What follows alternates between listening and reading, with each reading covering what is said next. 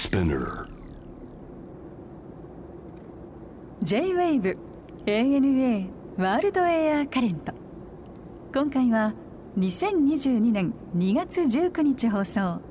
ゲストは水中考古学者の山船幸太郎さん。海底に眠る船や積み荷を発掘し過去の人々の生活を紐解く山船さんのお仕事について。さらに世界各地のお寿司屋さんを巡るお話などお楽しみくださいまずちょっと基本的なことで、えー水中考古学あるいはこの、えー船舶考古学っていうのは一体こう何を研究されてるのかっていうのをちょっと教えていただけると。はい。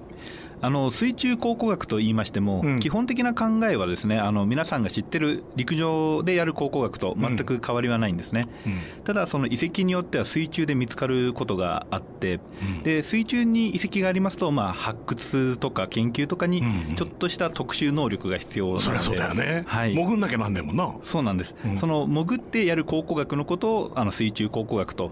でその中でもやっぱり遺跡として見つかるのが多いのがうん。沈没船なんですね、なるほど。なのでその沈没船から昔の人の交易の歴史とか、あとはその造船史船をどういうふうに作ってきたのかそういったものを研究するのがこの船舶考古学というものです。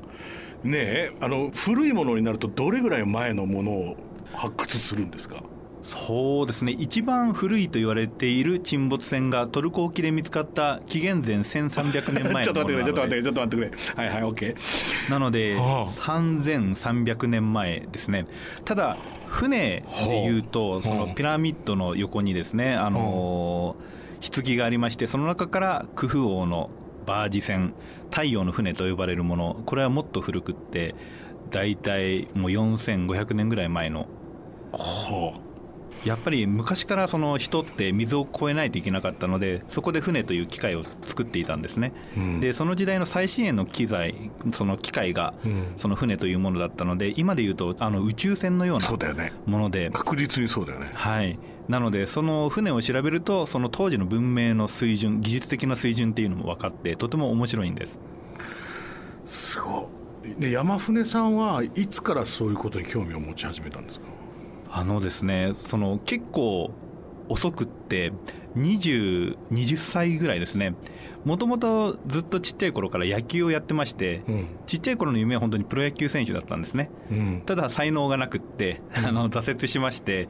でその時にその大学で文学部の史学科で歴史を勉強していて、うん。で卒業論文のテーマを見つけないといけないと。うん。でそこでその本を大学の図書館で読み漁ってる時にちょうどこの水中考古学の本を見ましてでそれを見た瞬間にあこんな面白そうな学問があるのかと。もともとその歴史学は好きだったのでそれを見た瞬間に恋に落ちてしまいましてこれをその勉強してみたいなと。で今までずっと野球をやってたのであの生まれてからですねそんなに真面目に勉強したことがなかったんですね、うん。でずっと野球をやっててそれも一段落ついてまあ生まれて勉強してこなかったので1回ぐらい勉強してもいいかなと。それでですねその水中考古学をの世界に飛び込んでみようと思ったのがきっかけです。なんで水中かって話やな。そこが何の魅力があったんだろうな。いえ水中考古学ってすごい魅力的なんです。あの水の中って保存状態がものすごくよくって。そうだねわかります。はい。で陸上の遺跡からは考えない考えられないぐらいのいい保存状態で見つかるんですね、まあ、水の中でさらに海底の砂に埋まっているというのはいはい。が前提条件なんですけど、私もですね古いところではその古代ギリシャとか古代ローマの沈没船、まあ、2000年以上前の船のその発掘研究をしたんですけど、本当に木材が昨日沈んだかのような状態で出てくるんですね。とても面白いんですメインのターゲットにしてなるとそれくらい古い古いものなんですか？いえあの私がそのメインでやってるのが大航海時代の船なので15世紀16世紀、まあ、17世紀にもちょっとかかるんですけど、うん。ででも水中考古学船舶考古学をやってますというと、うん。よく言われるのがあの「タイタニック」とかはいはい。その研究してるんですかと言われるんですけど実はですねあまり水中考古学者の中で「タイタニック」に興味を持ってる人っていないんですね。あやっぱり前提として考古学者ってうん。知らないことを知りたいはいはい。というあの興味を持っているあの人種なのでうん「タイタニック」とかあの20世紀とかうん。19世紀後半の船ってもう設計図がしっかり残ってしまっているんですよ。そうですね。はい、なのでもう知っているはい、わけじゃないですか、はい。なのであまり研究しようとは思わないんですね、うん。なので大体19世紀の前半、まあ、18世紀よりも古い船というのがメインな研究テーマになります。発掘作業もあるってことでしょ？そうですね。メインですね発掘作業が。具体的にはどういう行動になるんですか？活動になるんですか？あでも陸上の本当に考古学とは全くそのやり方自体には違いはなくってただ水中なので排水用に使うエンジンで起動するポンプがあるんですね。はい。それをちょこちょこと改造しまして水の中ので使える掃除機みたいなのを組み立てるんです。えでそれで土砂を吸い込みながらその土をどけて船体を掘り出していくと。え沈没してるってことは海底でしょ？そうです。海底まではどうやって行くんですか？はもうあのスクーバーダイビングの機材ですね。結構その私たちが研究発掘研究してるのって皆さんが思っているよりも浅いところが多いんですよね、うん。やっぱり深海のイメージとかも多い方があのいると思うんですけど実はそれはとても珍しくって沈没船のその90%は浅瀬で沈んでるんです。っていうのはやっぱりあの船って昔の人もですね基本的には沈まないように作っていたので、うん。その沈む原因としては座礁か。座礁です。うん。でおっしゃる通りなんですけどやっぱりその船も基本的には陸地からある程度離れて運航してるんですよね、ただその港に寄るときまたは港から出発するときですね、その時にはどうしても陸地に近づかないといけないので、そういったところでその岩場に座礁して沈むので、大体その本当に40メートルよりも浅いところが多くってですね、はい。まあ、そこじゃないとその見つけ見つかっていないということもあるんですけどなので沈没船の発掘研究する発掘をするのは大体水深40メートルよりも浅いところが多いです。そこに単純にダイビングするわけですダイブするわけですスクーバ背負って。はいタンク背負ってスクーバダイビングで行って、それでさっき言ったその掃除機巨大な掃除機みたいなのうわーっつってやるわけだ。それもうもうちょっと丁寧に。あ手あ うわーってさーってやるわけだ。もう僕らもですねもう早く書き込みたいんですね。あの卵かけご飯のようにもう書き込んでいきたいんですけど。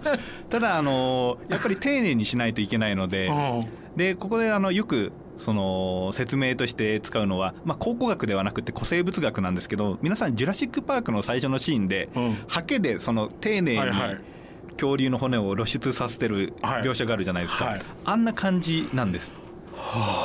なので実際には掃除機で吸い込むというよりも、うん。海底を手でパタパタやってですね水流を作って巻き上がった砂を掃除機で吸い上あげる、そうそういうことねそういうことね、はい。なるほどねで今までの経験の中でこう、まあ、さっと出てきたと海底から、で、まあ、そのものとしてはい。びっくりする感動するで今までこうメモリーに残ってるものって何ですか？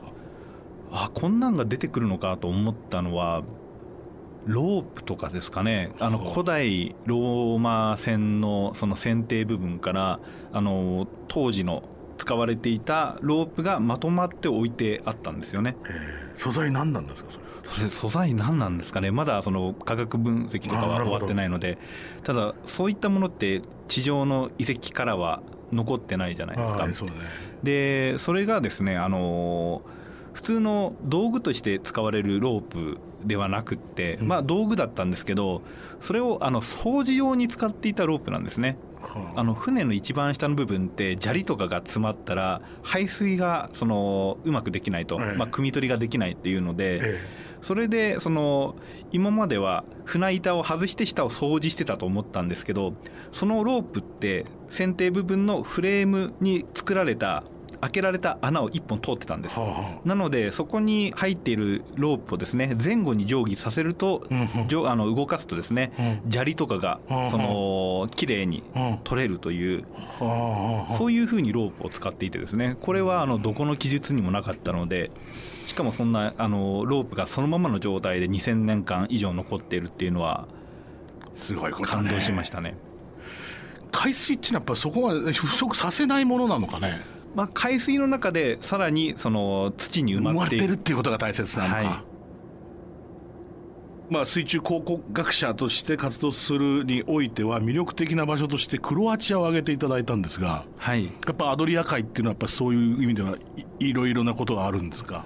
そうですね。あのアドリア海って昔からその交通のとても重要な地点だったんですね、うんうん。まあ、あのアドリア海のその一番上の部分にはあのベニス、はい。ベネチアがあってでその、まあ、交易の中心地というイメージはあの持ちやすいんですけど、うん。実はさらにそのベネチア共和国よりもずっと前の古代ローマ古代ギリシャの時代からですね、やっぱりあの東地中海にうん。たくさん文明、まあ、エジプトも含めてですねたくさんのその人が住んで文明が発達してで大陸でもうん。しっかりと人は住んで文明は発達していたので、うん。その海東地中海と大陸のその玄関口うん。だったのがそのベネチアのそのラグーンなんですね。はい。でアドリア海ってそのすぐ出口といいますかあのイタリアのふくらはぎの部分ですね。ブーツの形。だね。ブーツのいうところのふくらはぎってことね、はい。ね。そこをそのずっと伸びている海なので、うん。ずっと昔からその東中海とヨーロッパ大陸とを結ぶ交易の航路だったので本当にたくさんの船が沈んでるんですね。古代ギリシャの時代からもうあの第二次大戦まで。なので研究場所としてはとても面白いんです。そういうこと。かはい。まあでも地形的には、まあ、ととにかくあそこのねあのイイタリがぐーんと半島っていうかな長く出ていて、こっちのそのふくらはぎ側っていうのは豊かな海ですものねあそこ、はい。湾でっかい湾といいますか。そうですねザ地中海ですもんねやっぱりね、はい。そうですね。中でもよく滞在する町っていうのはどこになりますか？そのクロアチアの中部っていう海岸の線沿いの中部にあるあのビオグラード・ナモルっていう町にそこでそのベネチア共和国時代のうん。沈没船が見つかってで2012年頃からですねほぼ毎年12か月そこでは生活しています。いまだに？はい、12まあまああのって。うん。去年と一昨年はですね、はいあのコロナ禍でね。はい、行けなかったんですけど。ええ。これは規模の大きな船が見つかったってこと？そうですね。大体全長が33メートルぐらいではでかいね。16世紀あの後半のベネチア船で当時やっぱりルネサンス期だったので、その船がですねとてもあのたくさんの美術作品とか、あとはその絵の具の材料になる顔料とか、ものすごいあの積み荷が多い船だったんですね。で積み荷が多い船って発掘がやっぱり長くなるんです。出てくるものが多い。はい。が、出てきたらもう全部記録していかないといけないので、うん。なのであの毎年12か月滞在してももう始まってから10年ぐらいですよね発掘が。それはチームは世界中ののそういう学者でこうチームは編成されるんですか？初期はアメリカとクロアチアのチームだったんですけど2015年からはクロアチアのみのチームですねやっぱりあのクロアチアも最初自分たちで船の研究の仕方がそこまで分かんないというのでアメリカの研究者と一緒になってやっててですねその時にそのクロアチアに初めて行ったんですけどただ2015年ぐらいからはその技術とかうん知識とかがついたのでもうクロアチア単体でうんやってますね。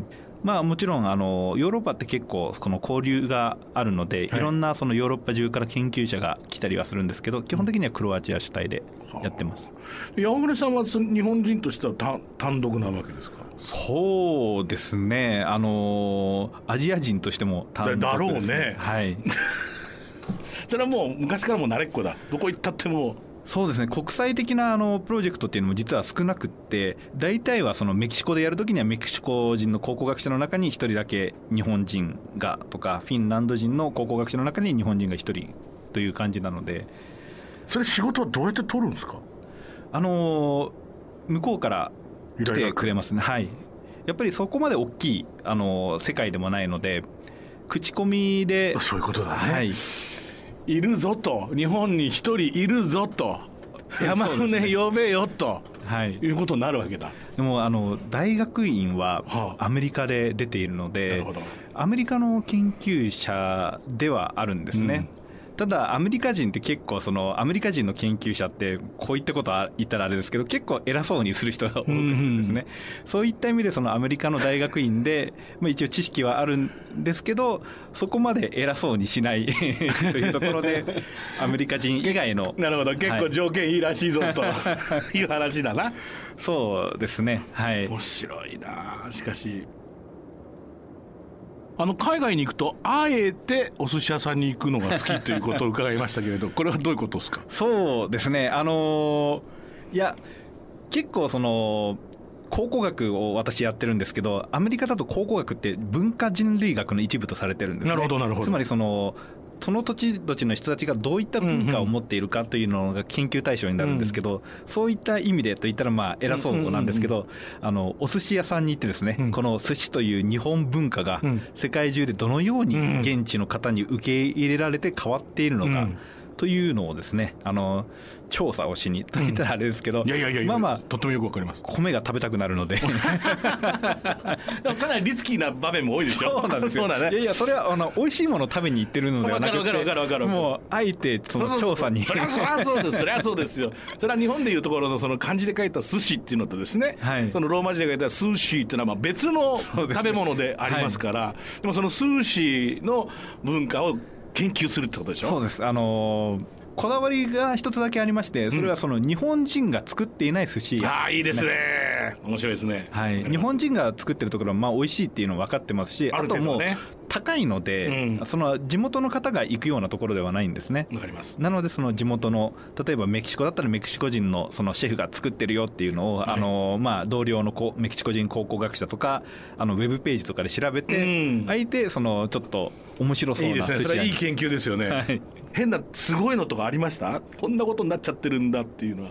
いや結構あのやっぱりフルーツを使っているそのお寿司も多くってですね、はいはいはい。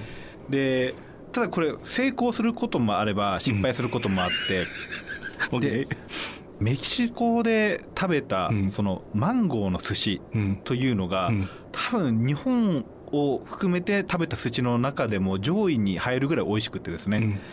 マンゴーってすごい甘いイメージあるじゃないですか、違うんです。あの若いマンゴーを使って、で酢飯と同じぐらいの酸っぱさなんですね、ただすごいフレッシュな感じで、でそれに白身魚とかが巻き寿司なんですけど、中に入ってて、とてもあの新鮮な白身魚のフレッシュさを際立たせる。あそう。それで邪魔をしないこー。のメキシコで食べたマンゴー寿司っていうのがとても美味しかったですね。あこれはもうこの後々なんかあのそれこそアボカドとかを席巻していくぐらいの力にな そうですね。いやでも難しいと思うんですよね。甘すぎてもいけなくって酸っぱすぎてもいけないという。そうねそうね。はい面白いんですよ。この日本のお寿司が各地でどのように変化していくかっていうのは。そうだよね、はい。いやでもさサーモンが乗ったりさはい。例えばあのそれこそ何カリフォルニアなんとかとかスパイシーツナロールができてとか、でそれがまた逆輸入な形で日本の江戸前寿司の中にも入ってくるっていうのもあるわけじゃない？はい。だってそもそもサーモンの寿司っていうのはなかったわけじゃん。あそうなんですか。江戸では鮭は握らないんだよ。今でもオーセンティックな店行くと嫌がるんですよあそうなんですね。でも世界中で一番食べられてる寿司は多は分サーモンの寿司だと思うんですよ。はい。ところがあれサーモンと言いながらあれはトラウトだからね。あの そうなんですマスを巨大に養殖した、はい。あれそれそれだけのために作ったものなんです。あれニジマスなんですよ。そうなんですね。でも多分、まあ、そのいろんなスパイシーツナロールみたいなああいう形、まあ、カリフォルニアンロールだとそうでしょあれサーモン使うでしょ、はいでもああいう形で一番数が食べられてるのはだから外国製の寿司なんだよね。そうですね。あの北欧とかに行くと、うん。それこそそのマグロとサーモンしかネタがないないよね。ででそれをイギリスだってそうですよ。あそうなんですか。ロンドンのスーパーは売ってるのは、まあ、まずその2つだよね、はい、それをなんか炙ってみたりマヨネーーズズつけてみたりまあいろいろやって。チリソースかけてみたりってことだよね。はい。うん、いやでも本当そうやって何でもかんでもこうねやっぱりどこがルーツかってあるけれどもそれがこう発展していくとその途上だと思ったら、はい研究対象としてはいいですよそうね。いや大変素晴らしいあの成果を残すじゃないですかこの、はいずっと続けていかれると。そうですね。将来はそれでも本を書いてみたいいやいや本当ですよ。いやいや絶対書いてよ。み 読みたい読みたい。だって絶対そももっとすごいものができてくると思うよ。そうですよね。もともとそのラーメンとか天ぷらとかもそうもちろんもちろん。そう天ぷらだってポルトガル語だからね、はい。うん、でもっと言うとだってあの、まあ、カツレツ、はい。とんかつ、はい。あれカツレツでしょ？コートレットでしょ？でもともとあれはフランスの料理じゃないですか、あフランスなんですか。コートレットっていうのは、まあ、この要するに衣をつけて、はい。そしてまあ揚げ焼きというか、はい。でそれが天ぷらの文化と合わさって日本でもっとたっぷりした天ぷらを揚げるような油で揚げちゃえばいいじゃないかって生まれたのがとんかつなわけですよ。でこれをですよ、はい。最終的にはだしで煮て卵かけて丼 飯にかけるっていうあのカツ丼っていうのができた瞬間にはいこれべ別物だもんな。そうですよね。文化感動しない、はい。コートレットだって言ってた小あの中世のフランス人はカツ丼見て ここまで来たかと。新潮社から沈没船博士海の底で歴史の謎を追うという本を出されています。もうこれ大好評でございますけれどもあのいろんなエキサイティングな発掘記と言っていいですね。はいそうですね。研究日記ですね。うん、でまあこれを出されましたが、まあ、今後またどんどんどんどんそのお発掘の旅は続いていかれると思うんですが、はい。まあ、今ちょっとこの状況でなかなかあの世界に出かけることが難しい時期ではあるんですがまた気軽に旅に行けるようになったらどこ行きたいですか？そうですね。あの発掘をしたいというところでは、うんアフリカ大陸の,、うん。その東海岸沿いですね、ああ。そこでまだ発掘したことないのでぜひその国々でモザンピークとかですね、うんうんうん。その辺りでそのポルトガル船の発掘をしたいなと思ってまして。なるほど。でポルトガルがその大航海時代に初めてその日本にやってきたヨーロッパ人、うん。で、まあ、あの火縄銃ですとか、そのキリスト教とかを伝えたというところでですね、うん。この日本の戦国時代うん。にとても大きな影響を与えたので、うん。まあ、そのヨーロッパ世界とその日本史ですね、うん。のつながりのそのきっかけを作っていたのがポルトガル船なんですね。うんそうですね。で彼らはその東アフリカのその西海岸から東海岸をただその東海岸でとかインドとかでうん。たくさん積み荷を積むので、うん。積みすぎて結構あのそのバランスが悪くなって沈没してるという記憶がすごい多いのがそれ何？スパイスだコーヒーだってそういうもの？だけじゃなくて？はい米とかですね米とかか。米とか結構あの膨らんじゃうらしいんですよ。予定してないわけだ。そうなんですなるほど。給水っていうこと考えないんだな。そう。いったあの記述とかもあってその食料用に積んでた米がなんかなるほど。膨らんでしまってちょっとあの大変でバランスが悪くなったみたいなですうんうね、ん。まあまああのたくさんその沈んだという記述はあるんです、うん。ただやはりまだそのしっかりとしたあの発掘研究とかがそこまで本格的に行われていない国とかが多い、まあ、未発掘のその沈没船も多いので、そういったところでポルトガル船を発掘研究してですねこの大航海時代その彼らがアジア東アジア日本とかですね、うん。その世界にどのような影響を与えたのかというのを、まあ、積み荷を調べたら見て見えてくるものなので。本当そうでしょうね。はい、ぜひ発掘をしてみたいなと思っています。いや先ほど出たその天ぷらもそうだしカステラだってそうでしょ。全部はい。その頃のポルトガル語だもんね、そうなんです。出てくるかもしれないですね。保存状態がいいので。ね出てくる可能性あるよね。天ぷらが、はい、ね。出てくる可能性あるよね、はいいや面白いなそうやっていつもそんなこと考えてんだ頭の中 そうですね。なんか食べ物の話ばっかになってしまいましたけど。僕が以上ないいや食べ物だけじゃなくてその重要ですから。やっぱり食べ物というのはその土地の文化であり、そうなんはい。人は食わないと知りますからね、はいまあ、今でもそうですし昔でもそうだったので、うん当時の船乗りが何を食べてたかっていうのはそうねでその時にやっぱりそのパンが日本とか天ぷらが日本に来たように、うんその大航海時代ってさまざまな文化が本格的に一つになった初めての時代なんですよね、うん。なのでおそらくその料理とかもですね食べ物とか、要はそのイタリア料理って大航海時代が始まるまでトマトっていうのは新大陸がないですからね。はい、それでその今私たちが知るイタリア料理っていうのはこれは大航海時代の恩恵なので、そうそう。それまでのイタリア料理にはトマトが使われませんからね。はい、ペッパーだってそうだよね。そうですねね。要するにペッパーってペッパーというか、はい。あのベルペッパーのそのつまり唐辛子もはいって、あれも南米からでしょ、はい。考えたらだってですね。そうですよね。ペペロンチーノとかトマトソースとかできねえんじゃないかって話だもんね。コーヒーもそうですコーヒーもそうですもんね、面白い話ですね。そうやって世界がつながっていくですからそういうのをこう謎解きするなんて楽しい人生でしょうね。あ楽しいです。ありがとうございます。いや たくさん研究して我々になんか夢をくださいはい、いやあの本当に楽しいのでぜひあの機会があればですねあの一緒に来ていただいて、うん。うん、潜って発掘をできたらなとは思います。潜って、スクーバはねや、やるんだけど、あそうなんですか？そまそのね、何十メートルっていうのはちょっとな。浅いところは20メートルぐらい。20も結構耳抜きしなきゃなんないだろ？う。いやいや、なんとか、一緒にあのお寿司を食べに行きましょう。お金待ってるよ、お金。さあ、それでは、あの最後にこれ、必ずいつもあのゲストの方に伺ってるんですが、が山船幸太郎さんにとって旅って一体何ですか？はい。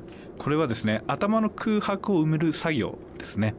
やっぱりその行ったことがないところっていうのは想像でしかわからないと。例えばそのウクライナに行ったことがなかったら、まあ、その本とか歴史の教科書とかでどういったところかっていうのはなんとなくうろ覚えでうろ覚えといいます想像でできるんですけどやっぱり行ってみたらですねそこの現地の人と話してで街を見てやっぱりその知らなかった空白の部分が埋まるんですね。やっぱりそれってとても気持ちいいものなので、それの繰り返しですね。うんファズルは終わんねえんだろうでも。そうですね、まあ、時代によっても変わってくるので。ね、はい、いや楽しかったです。ありがとうございました、はい、ありがとうございました。